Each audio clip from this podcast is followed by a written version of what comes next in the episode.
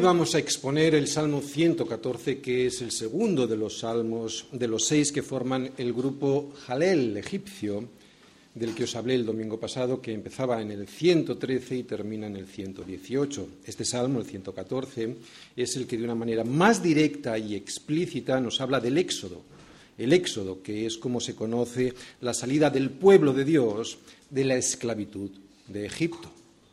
Es un salmo muy corto, consta tan solo de ocho versículos y, sin embargo, a pesar de ser tan pocos los versículos que lo integran, es un salmo que nos muestra de una manera muy expresiva y muy clara cómo fue la respuesta de Dios a su pueblo, que estaba cautivo por un pueblo extranjero. Si el salmo anterior nos mostraba los motivos por los cuales nosotros tenemos que alabar a Dios, si os acordáis, por su carácter y por lo que Él ha hecho en sus hijos y por sus hijos, lo que hoy vamos a ver en este salmo es el evento cumbre por el cual debemos alabarle, porque nos sacó de Egipto, porque liberó a su pueblo y redimió a su pueblo del pecado que nos llevaba a la muerte. Es lo que hoy va a resaltar este salmo 114. Hoy en el Salmo 114 veremos salir a Israel de Egipto y lo veremos salir ya formado como un pueblo, un pueblo que camina a través de muchos problemas hacia su destino final, que es la tierra prometida.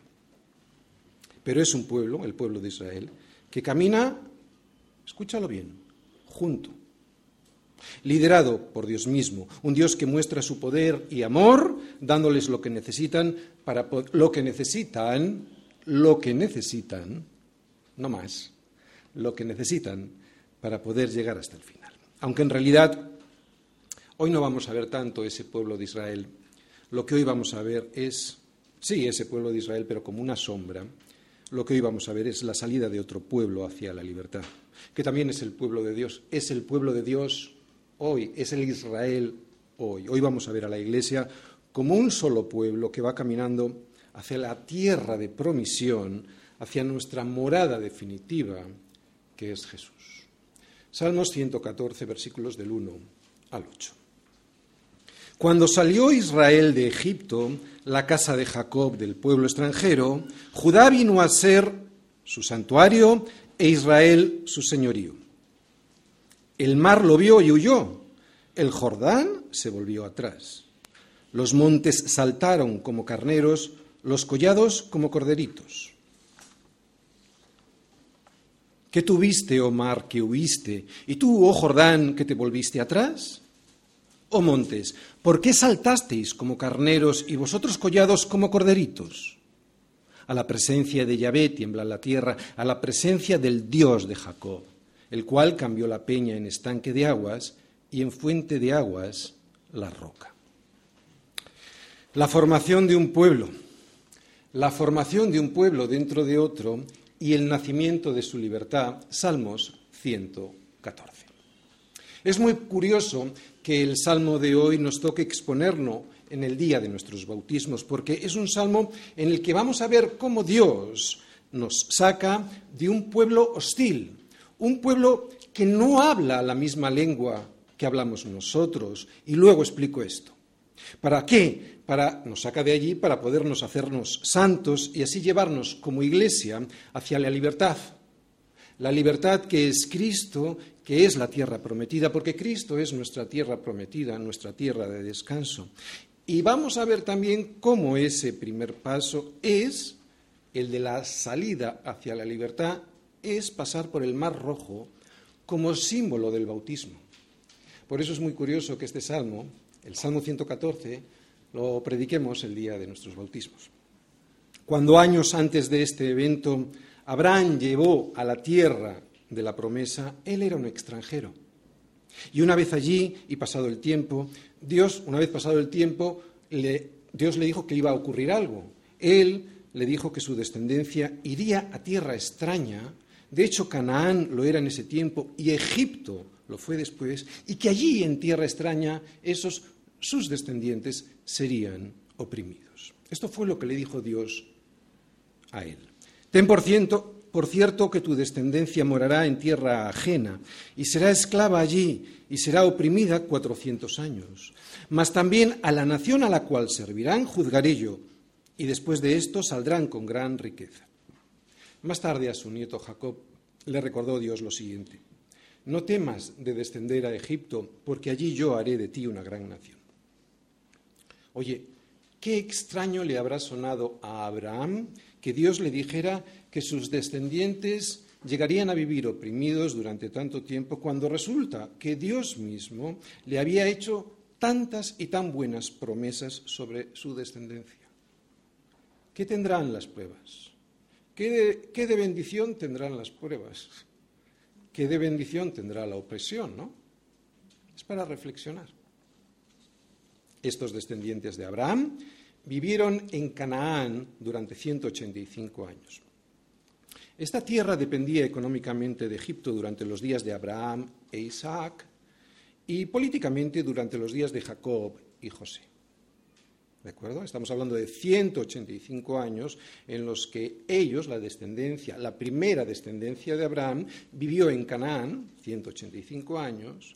Primero, esa tierra era dependiente económicamente de Egipto y después políticamente, porque los faraones consideraban a Canaán como algo propio.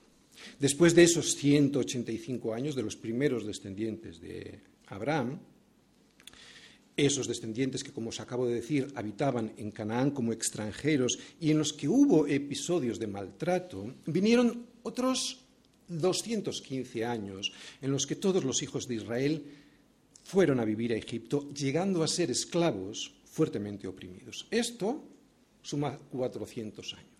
400 años en los que la historia de Israel sería la historia de un pueblo afligido en Canaán primero y oprimido, esclavizado y fuertemente perseguido por los egipcios después.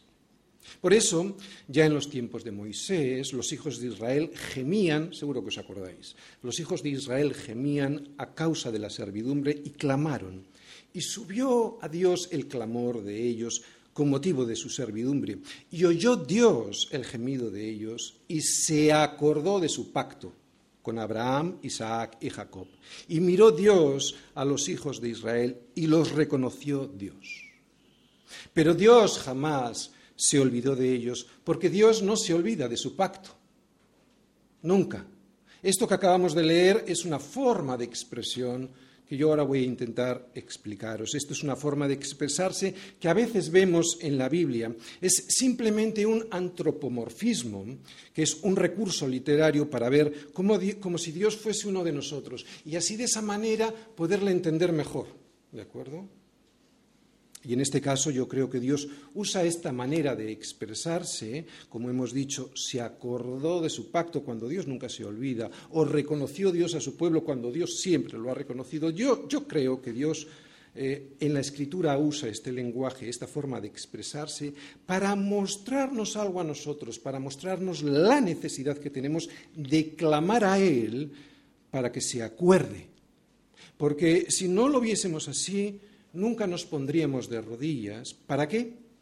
Si Él ya lo sabe, si Él ya se acuerda. Por lo tanto, es una forma de expresión, de expresarse, ¿para qué? Para que clamemos. Para que clamemos y digamos, acuérdate, Señor. ¿De acuerdo?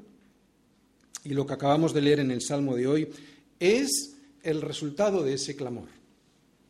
La oración es necesaria porque es la forma en la que Dios quiere que participemos de su gloria. Escucha bien, la oración es necesaria porque es un regalo para ti. Él quiere que participes de su gloria. ¿Cómo? Él lo va a hacer, lo que esté dentro de su voluntad. No necesita que tú ores, pero también quiere que nosotros seamos parte activa de su deseo. Y entonces nos está regalando parte de su gloria al estar en comunión con Él en oración. ¿Te has preguntado alguna vez para qué orar? Si Dios es soberano y va a hacer lo que Él quiera.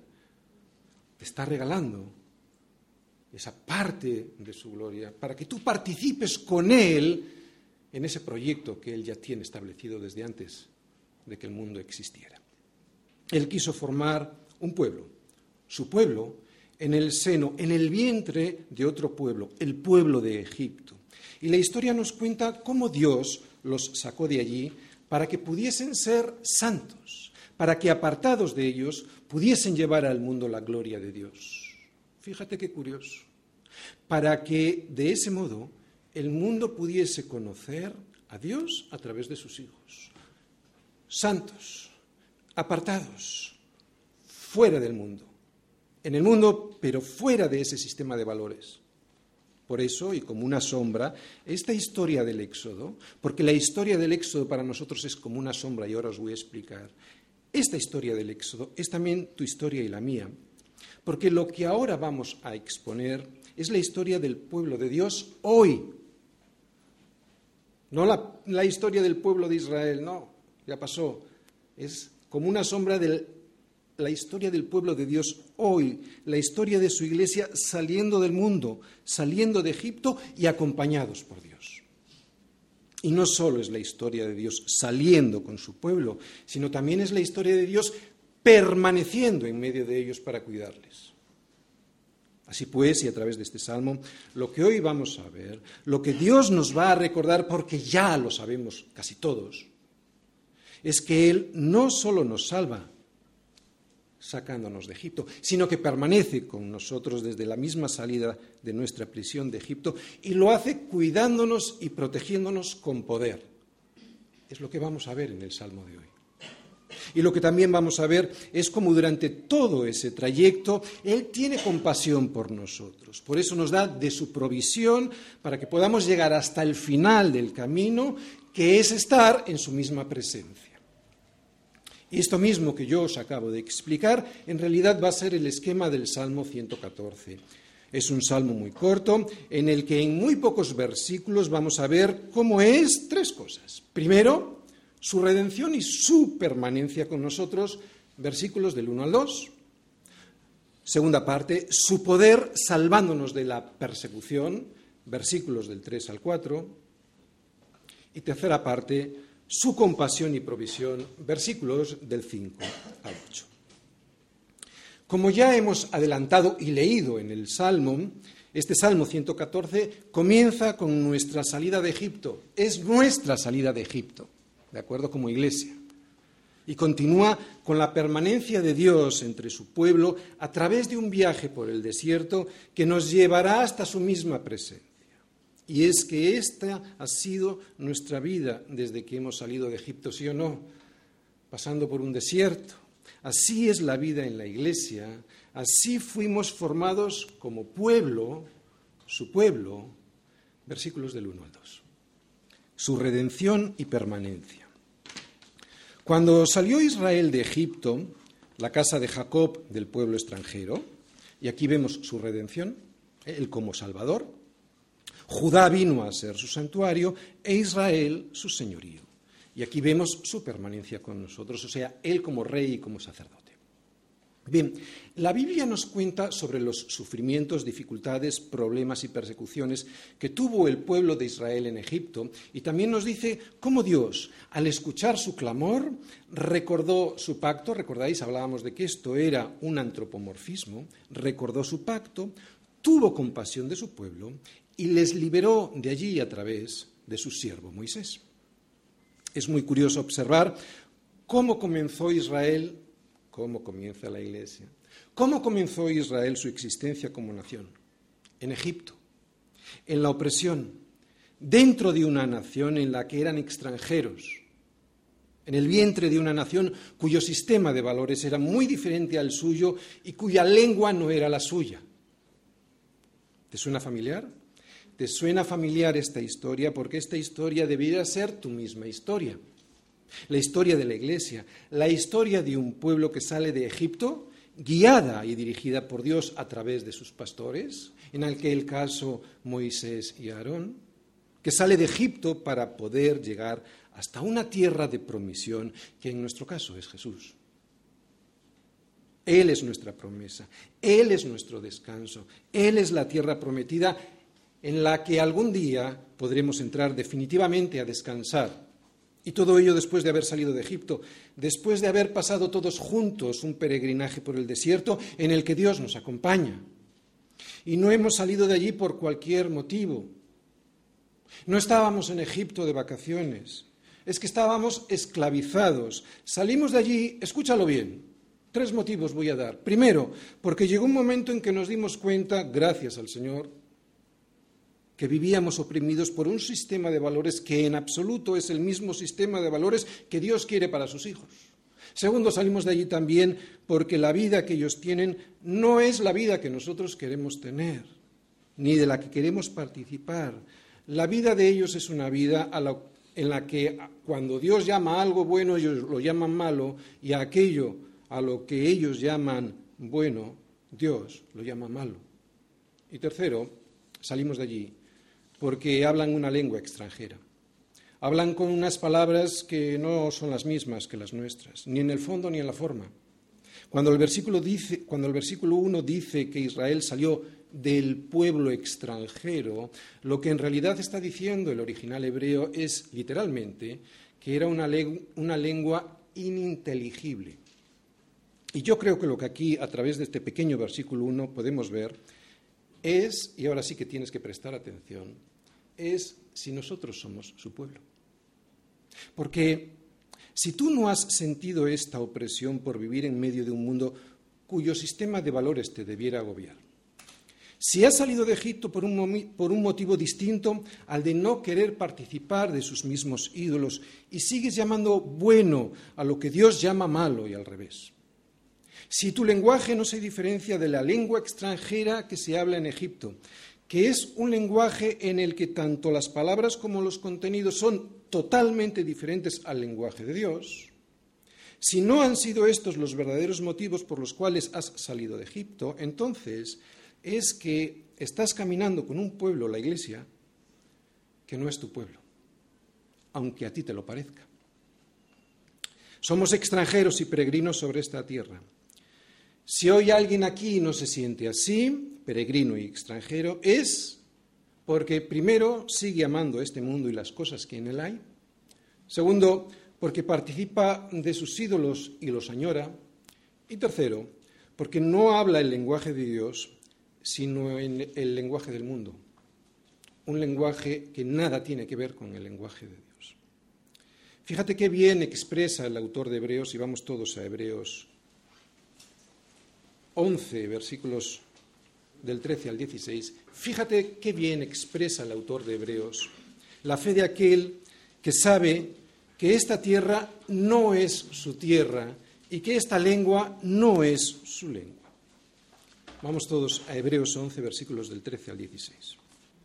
Conforme a la fe murieron todos estos. Está hablando de aquellos héroes de la fe de Hebreos 11, ¿de acuerdo? Conforme a la fe murieron todos estos sin haber recibido lo prometido, sino mirándolo de lejos y creyéndolo y saludándolo y confesando que eran extranjeros y peregrinos sobre la tierra. Porque lo que, los que esto dicen, claramente dan a entender que buscan una patria, pues si hubiesen estado pensando en aquella de donde salieron, ciertamente tenían tiempo de volver, pero anhelaban una mejor, esto es, celestial. Por lo cual Dios no se avergüenza de llamarse Dios de ellos, porque les ha preparado una ciudad. Así que solo aquel que se considera extranjero y peregrino en esta tierra, solo aquel que sabe de corazón que su, ciudadanía política no coincide, no es su verdadera ciudadanía. Solo aquel que anhela y busca la patria celestial y no anda pensando en volver a aquella de la cual salió, solo aquel que tiene todo esto en su corazón será aquel del cual Dios no se avergüence en llamarse Dios de ellos y a los cuales Él habrá preparado ciudad. Y al igual que Israel que salieron juntos, recuerda, juntos, así, juntos, como Dios quiere que su iglesia camine, camine hacia la ciudad que Él ha preparado para los suyos, ¿de acuerdo? Por eso la iglesia es algo que Dios ha diseñado para nosotros. Y lo ha, lo ha diseñado para que caminemos juntos, para que vayamos juntos caminando por este desierto. De ahí que no haya miembro del pueblo de Dios sin iglesia. En ningún sitio de la Biblia se observa a algún miembro del pueblo de Dios caminando separado del cuerpo de Cristo. Circunstancialmente por algún momento, por algún tiempo puede ser, pero solo circunstancialmente. Desde luego no es el diseño de Dios para su pueblo. En el versículo 1 vemos su redención, la salida de Egipto. ¿Por qué? Porque sabemos que Dios ha sido el que ha sacado a su pueblo a través de su siervo Moisés. Él fue quien los sacó de un pueblo que no era el suyo. Pero cuando el Señor salva, hace más cosas. No solo salva y les deja. Cuando el Señor salva, también permanece entre aquellos a los cuales Él ha salvado. Y esto es lo que, vemos en el versículo 2, ¿no? Que no solo les sacó, sino que permaneció con ellos. Es lo que significa Judá vino a ser su santuario e Israel su señorío. En este salmo, Israel y Judá son términos paralelos, son una única nación en la que Dios era su rey, rey al cual servían y adoraban. Y si su redención, o sea, su salvación, es amor, la permanencia de Dios entre un pueblo así de desagradecido, infiel y quejicoso, eso sí que es amor de verdad. Porque uno solo desea vivir entre aquellos a los cuales ama. Y el amor de Dios me lo dio humillándose para mirar y venir a habitar en este muladar, en el lodazal en el que yo vivía, y pagando mi rescate, pagando mi rescate, conseguir que esta basura deje de ser basura. Y nadie puede decir que Él no se ha involucrado en nuestra salida, en nuestra partida de Egipto. Porque si eso no hubiese sido así, no hubiese pasado lo que pasó en este viaje. Versículos 3 y 4. Su poder. El mar lo vio y huyó. El Jordán se volvió atrás. Los montes saltaron como carneros, los collados como corderitos.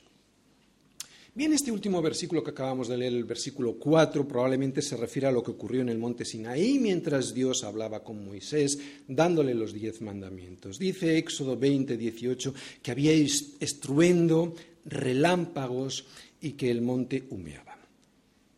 Sobre este versículo 4 solo voy a hacer un pequeño comentario. Si esto, o sea, los relámpagos, el estruendo y que el monte humeaba, piensa en esto.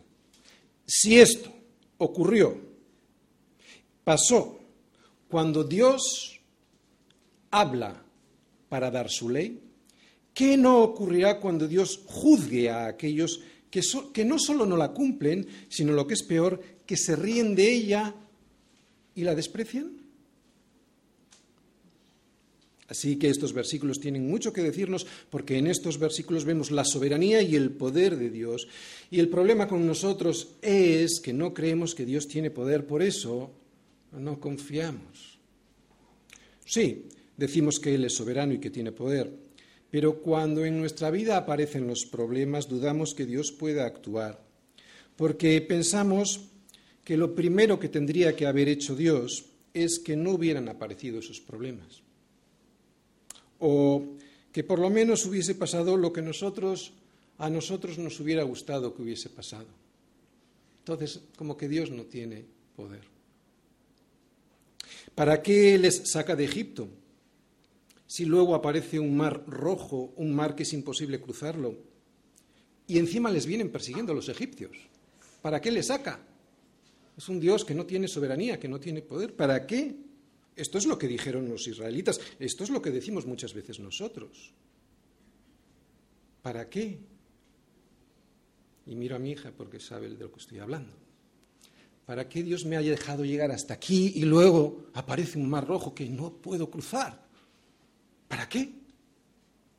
Pues muy sencillo, porque la enfermedad que significa ese mar no es para muerte, sino para que la gloria de Dios para que el Hijo de Dios sea glorificado por ella. ¿Qué es lo que pasó cuando ocurrieron los hechos de la división del mar y la apertura de las aguas? ¿Quién se glorificó? Dios. Para que la gloria de Dios se manifieste en nuestras vidas. Y es que en la Biblia nunca vemos que no tendremos problemas, todo lo contrario.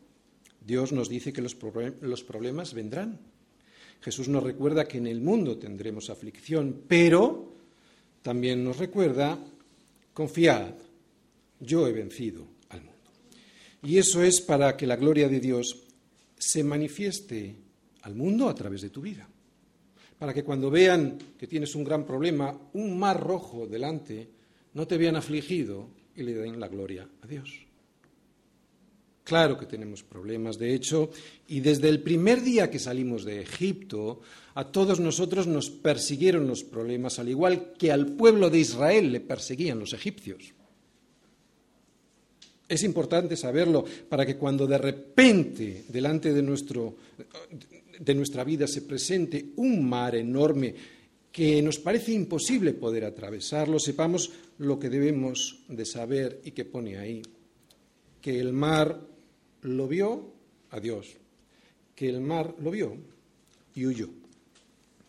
Y sabiendo esto, confiemos en Dios. No nos vaya a pasar lo mismo que al pueblo de Israel, que cuando Faraón se hubo acercado, los hijos de Israel alzaron los ojos y aquí que los egipcios venían tras ellos, por lo que los hijos de Israel temieron en gran manera y clamaron al Señor y dijeron a Moisés, ¿no había sepulcros en Egipto que nos has sacado para que muramos en el desierto? ¿Por qué has hecho así con nosotros que nos has sacado de Egipto? ¿No es esto lo que te hablamos en Egipto diciendo, déjanos servir a los egipcios? porque mejor hubiera sido servir a los egipcios que morir nosotros en el desierto. Y Moisés, pobre Moisés, les dijo, no temáis, estad firmes. Así nos pasa a veces, que le echamos la culpa a Dios cuando no a Moisés, cuando resulta que es Él quien nos ha sacado de ese muladar que era Egipto, que nos ha sacado de donde nos trataban como a la basura. Nunca pienses que estabas mejor en el mundo sirviendo al pecado. Nunca pienses lo que dijeron los egipcios, perdón, los israelitas. Nunca pienses que estabas mejor en el mundo sirviendo al pecado. Por eso este pastor, y al igual que Moisés ante las dificultades, os dice, no temáis, estad firmes. Porque os recuerdo que cuando el mar vio la presencia de Dios, huyó. Y ya sabéis lo que pasó, que libró a su pueblo y destruyó a sus enemigos. ¿Qué pues diremos a esto? Si Dios es por nosotros, ¿quién contra nosotros? Esto es lo que hay que decir. Pero hay más, porque dice que el Jordán se volvió atrás. Y esto significa algo muy sencillo, que Dios, escúchalo bien, lo que empieza en la primera parte de ese versículo, lo termina. Él es fiel y tiene poder. Si Dios fuese fiel pero no tuviese poder, pues poco podría hacer. Y si tuviese poder pero no fuese fiel, menos. Por eso confía. El mar lo vio y huyó y el Jordán se volvió atrás. En una sola frase están condensados 40 años de historia de Israel. Él los sacó de Egipto y el primer problema que apareció fue la gran masa de agua que era imposible de cruzar y que además se añadía el problema de la persecución de los egipcios. Pero el mar, al ver que Dios iba con ellos, huyó. Este fue el primer problema al que se enfrentaron y ahora, en la segunda parte de este versículo 3, menciona al río Jordán, que era la última frontera antes de entrar en la tierra prometida. Otro problema, porque el río en esas fechas estaba muy crecido y debido a su gran caudal era imposible y además muy peligroso cruzarlo. Pero al ver el río, al ver que Dios iba con su pueblo, el Jordán se volvió atrás. Quiero que te quede grabada esta frase, quiero que te quede grabado este versículo en tu mente y en tu corazón. Que el mar lo vio y huyó y que el Jordán se volvió atrás. O como nos lo dice Pablo, que estemos persuadidos de esto, que el que comenzó en nosotros la buena obra, pasándonos por el mar rojo, la perfeccionará hasta el día de Jesucristo, haciéndonos pasar el Jordán. O sea, que el Dios que nos sacó de Egipto y que nos bautizó en el Mar Rojo, también tiene poder para que podamos atravesar sin morir el Jordán, el Jordán de nuestra muerte terrenal. porque eso es lo que significa para nosotros cruzar el Jordán. El fin de nuestro, ¿entiendes? El fin de nuestro peregrinaje por el desierto de este mundo, o sea, la muerte física, para penetrar en, en la tierra de reposo, en el reposo prometido que es Jesús definitivamente. Así que aquí vemos que salieron y que llegaron. Por lo tanto, vamos a llegar pero no por nosotros o porque tengamos habilidades para hacerlo, sino porque Él es quien se encarga de llevarnos, porque Él tiene compasión de nosotros y porque nos provee de lo necesario, de lo necesario, que es lo que vamos a ver en los siguientes versículos, versículos del 5 al 8. Su compasión y provisión. ¿Qué tuviste, Omar, que huiste? ¿Y tú, oh Jordán, que te volviste atrás? o montes, ¿por qué saltasteis como carneros y vosotros collados como corderitos?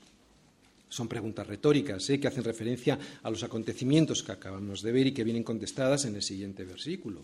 ¿Por qué saltasteis? Porque versículo 7, a la presencia de Yahvé tiembla la tierra y a la presencia del Dios de Jacob, el cual cambió la peña en estanques de aguas y en fuente de aguas la roca. La naturaleza que conocemos, la naturaleza está bajo la soberanía y el orden de Dios. Por eso Jesús es Dios. Porque como muy bien observaron los discípulos, ¿quién es este? Para que el viento y el mar le obedezcan. Pues ¿quién va a ser? ¿Es Dios? Claro, porque solo Dios puede hacer estas cosas. Yo sé que esto es poesía, ¿de acuerdo? Este es Salmo 114, estos versículos que tenemos aquí es poesía. Pero precisamente por eso, y sabiendo que Dios tiene poder y sabiendo también que el anhelo ardiente de la creación es el aguardar la manifestación de los hijos de Dios, porque también la creación misma será libertada de la esclavitud, de la corrupción, sabiendo esto, sabiendo que la creación está anhelando ser liberada también de la corrupción que nosotros introdujimos en este mundo a través del pecado. Sabiendo esto, ¿por qué no ver en esta prosopopeya, y os explico lo que es esto, la prosopopeya es una figura retórica que le otorga a seres inanimados, por ejemplo los montes, las cualidades eh, y las acciones propias, por ejemplo, de los animales en este caso, ¿de acuerdo? Vemos a unos montes que saltan. Digo que sabiendo esto, ¿por qué no ver aquí un adelanto de la compasión de Dios que también le aguarda a la naturaleza. ¿Por qué no? Si además esta figura retórica está insertada en la acción de liberación de Dios que está haciendo sobre su pueblo ante la esclavitud de Egipto. ¿Por qué no pensar que la creación también se está alegrando de la presencia de Dios con poder librando a su pueblo, sabiendo que también la creación misma será libertada, está esclava? La creación misma será libertada de la esclavitud de corrupción a la libertad gloriosa de los hijos de Dios. Y, esto como un adelanto, esto que vemos aquí es un adelanto, es una sombra de lo que pasará cuando nosotros seamos liberados definitivamente. Es poesía, pero podría mostrarnos como una sombra lo que ocurrirá en aquel día en, el, en la que la creación, al igual que nosotros, deje de estar gimiendo como con dolores de parto por nuestra causa, por causa de nuestro pecado, ¿no? Y es que este saltar como carneros y corderitos, si lo lees, transmite alegría. ¿eh? La alegría, oye, ¿os habéis fijado esos reportajes en los que se ve a veces que después de muchos años unos corderitos o unos terneritos o unas vaquitas han estado esclavizados, oprimidos y de repente conocen la libertad? ¿Os habéis fijado en esos reportajes cómo saltan, cómo brincan? La libertad de la creación. La alegría de esos animalitos que a veces nos muestran en los reportajes en los que se liberan ¿no? después de mucho tiempo de haber estado en esclavitud. Esto es lo que es saltar como carneritos y corderitos los montes. Yo creo que, que habla de esto. ¿no? Así que aquí podríamos estar viendo también la compasión de Dios hacia la creación, una creación que todavía está en esclavitud a causa del pecado que introdujo el hombre en el mundo. Por lo menos podría ser una imagen, ¿de acuerdo? como una sombra, como una ilustración adelantada, esto que vemos aquí, de esa compasión de Dios que producirá, no sé cómo, porque esto es una sombra, esto es poesía, pero que producirá la liberación de la creación, también de la creación. No digo que vaya a ser así, no lo sé, es poesía, no lo sé, pero va a haber también una liberación de la esclavitud de la creación. La naturaleza está bajo la soberanía y el orden de Dios, por eso Él, y ahora vemos lo siguiente, cambió la peña en estanque de aguas y en fuente de aguas la roca. Y en este acontecimiento Dios nos muestra su compasión y su provisión para mantenernos, su compasión y su provisión en medio de un mundo que es un desierto. Es una compasión y provisión que Cristo nos quiere dar, pero que casi todos rechazan. Qué triste. Se están muriendo de sed y no quieren el agua que sale de la roca. La gente no se ve necesitada del agua que surge de la roca que es Cristo. Pero este agua, fíjate, es, o este agua que salió de la roca, es un agua que siempre estuvo entre su pueblo, también entre el pueblo de Israel, también estuvo en el desierto Cristo. Porque no quiero, hermanos, que ignoréis que nuestros padres todos estuvieron bajo la nube y todos pasaron el mar. Y todos en Moisés fueron bautizados en la nube y en el mar. Y todos comieron el mismo alimento espiritual. Y todos bebieron la misma bebida espiritual porque bebían la roca de la roca espiritual que los seguía. Y la roca era Cristo.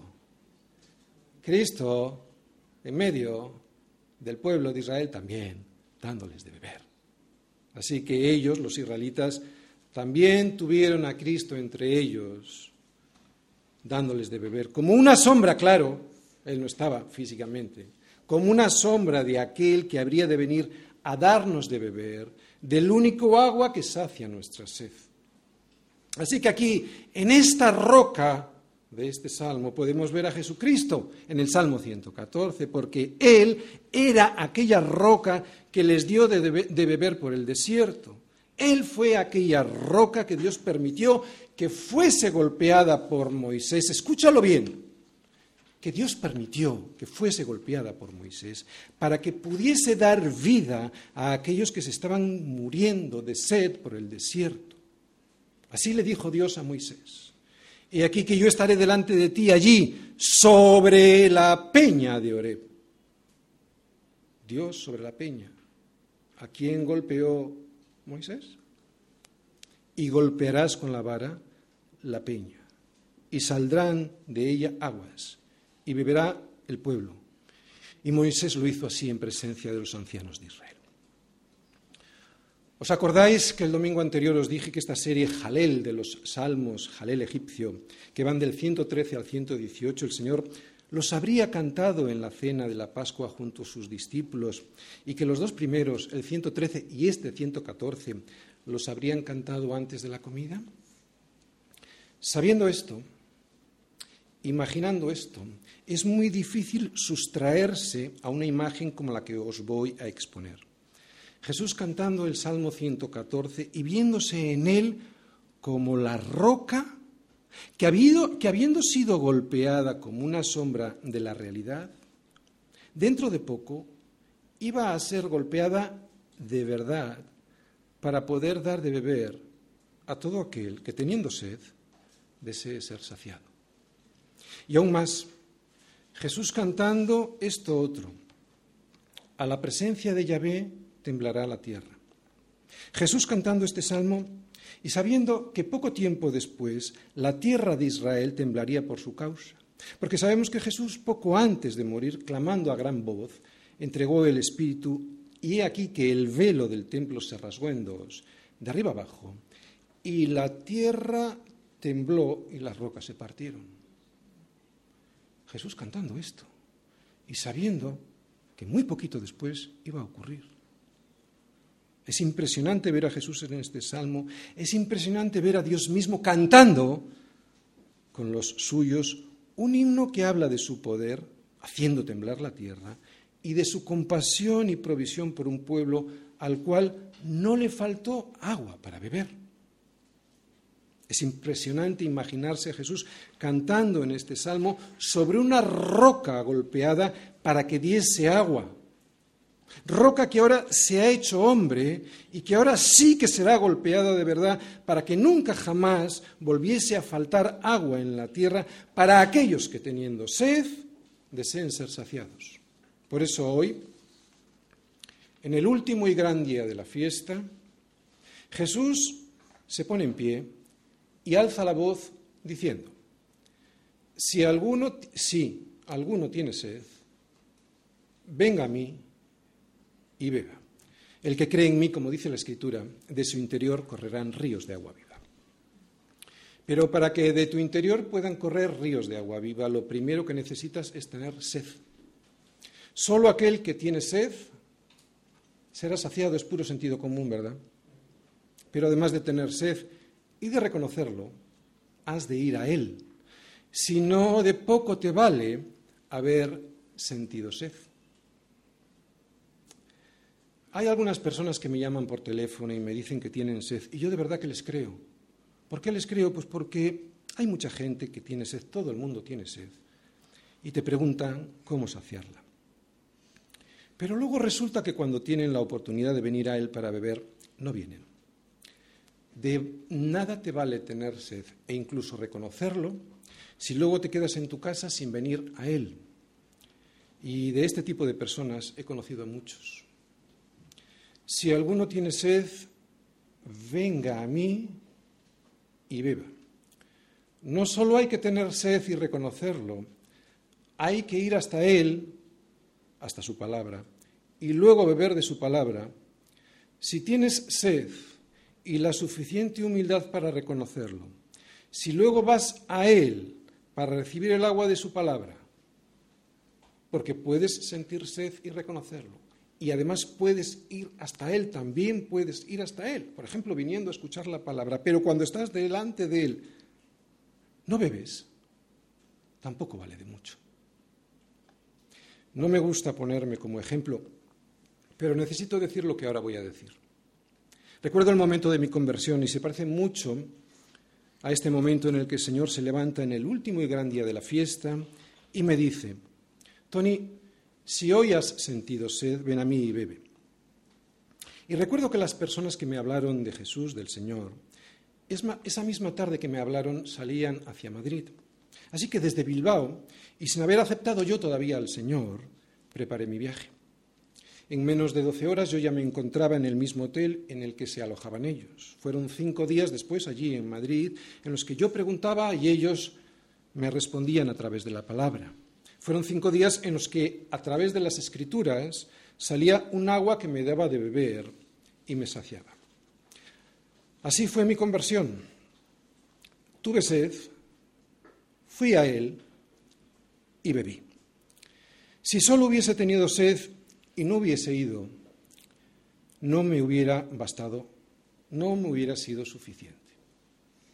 Como digo, no quiero imponerme de ejemplo, pero veo a algunos que vienen y me dicen, que creen en Jesús y que tienen sed, y yo les creo. Pero sin embargo no les veo con mucho interés por ir a Él y así poder beber y ser saciados. Algunos ponen excusas de todo tipo, nunca tienen tiempo, y por muchas horas que tengan la semana, pues siempre están ocupados. Si no es la familia, es el trabajo, y si no es que les falta el dinero para el autobús. Lo siento, pero no es suficiente con tener sed y reconocerlo. También hay que ir y beber. El asunto es grave, por eso lo digo de esta manera. Sin embargo, hoy Jesús se vuelve a levantar y alza su voz diciendo, si alguno tiene sed,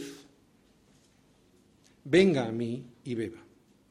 Por eso escucha muy bien lo que voy a decir ahora. Aquella roca que en el desierto les dio de beber a los israelitas se hizo hombre y ya fue golpeada en la cruz. Por eso de ella puede salir agua. No la vuelvas a golpear con tu desprecio e incluso con tu indiferencia. No vaya a ser que Dios se enfurezca, como lo hizo con Moisés, por volverla a golpear por segunda vez, cuando Dios le dijo 40 años después de haberla golpeado por primera vez que solo tenía que hablarle para que saliese el agua. Solo hay que pedir para beber, pero hay que ir a beber. No vuelvas a golpear la roca con tu desprecio o con tu indiferencia. Termino. Lo que hoy hemos visto, y así he titulado, es como, primero, Dios formó un pueblo dentro de otro para hacerlo suyo y sacarlo de la opresión hacia la libertad. Segundo, también hemos visto que aunque aparecen obstáculos por el camino, para Dios no significan nada porque Él tiene el poder para removerlos. Y tercero, también hemos visto el deseo de Dios de mantener a su pueblo para que puedan llegar hasta la tierra prometida. Es lo que hemos visto. Es lo que hemos visto en la formación de su pueblo, de su iglesia. Tres cosas. Vuelvo a recordárosla. Su redención, su poder y su mantenimiento. Primero, la formación de un pueblo, liderándolo y liberándolo de la opresión, redención. Poder, la segunda cosa que hemos visto, para cuidarlo de los peligros. Tercero, dándole de beber de la roca que es Cristo para mantenerle con vida hasta que llegue a la tierra de promisión. Os voy a hacer un pequeño resumen de esto. Redención. Quiero recordaros en qué consiste aquella opresión de la que fuimos liberados. Consistía en lo siguiente, en un mundo con un sistema de valores en el cual anduvimos en otro tiempo, siguiendo la corriente de este mundo y que nos llevaba a la muerte.